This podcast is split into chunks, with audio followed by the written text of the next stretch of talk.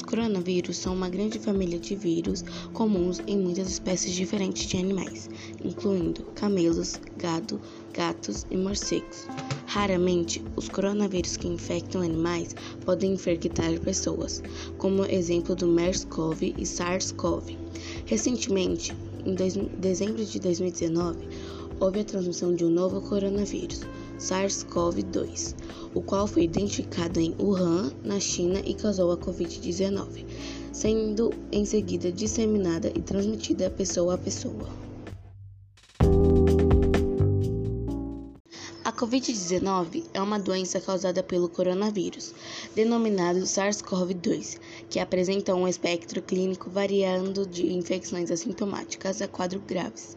De acordo com a Organização Mundial de Saúde, a maioria, cerca de 80% dos pacientes com Covid-19 podem ser assintomáticos ou oligossintomáticos, poucos sintomas e aproximadamente 20% dos casos detectados requer atendimento hospitalar por apresentar dificuldade respiratória, dos quais aproximadamente 5% podem necessitar de suporte ventilatório. Os principais sintomas apontados pela OMS são febre, cansaço e tosse seca. Alguns pacientes podem apresentar também coriza, dores na garganta, na cabeça e ou nos músculos e diarreia. Em casos mais severos, a infecção pode causar pneumonia, falha nos rins e até mesmo a morte. Apenas uma em cada seis pessoas infectadas desenvolvem sintomas mais graves, como dificuldade de respiração.